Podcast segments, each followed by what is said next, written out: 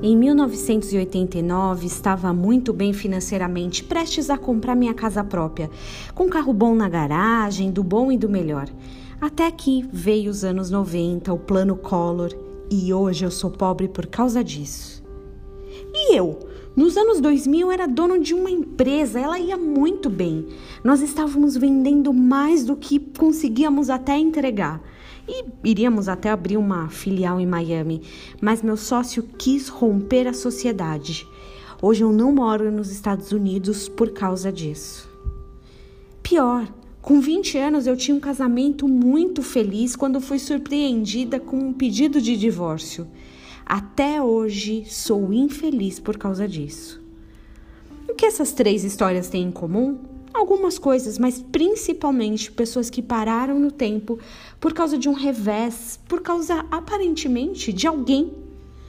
Gálatas 1 diz assim: Paulo, apóstolo, não da parte de homens, nem por intermédio de homens algum, mas por Jesus Cristo e por Deus Pai Paulo não tinha um passado dos melhores no mundo cristão. Por exemplo, se ele vivesse entre nós hoje, a gente comentaria assim: Nossa, você ouviu falar que o tal do Paulo se converteu? Ah, deve ser fachada, hoje tá na moda ser crente.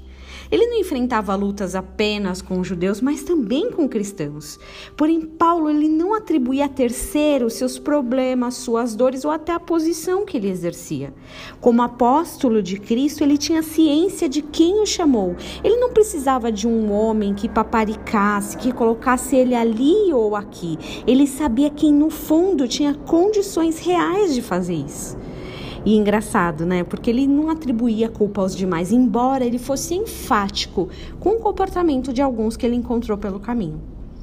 E nós, será que ainda temos atribuído onde estamos ou onde não estamos a pessoas?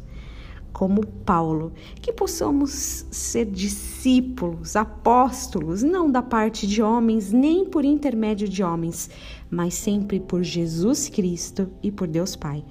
Tenha um dia abençoado em nome de Jesus.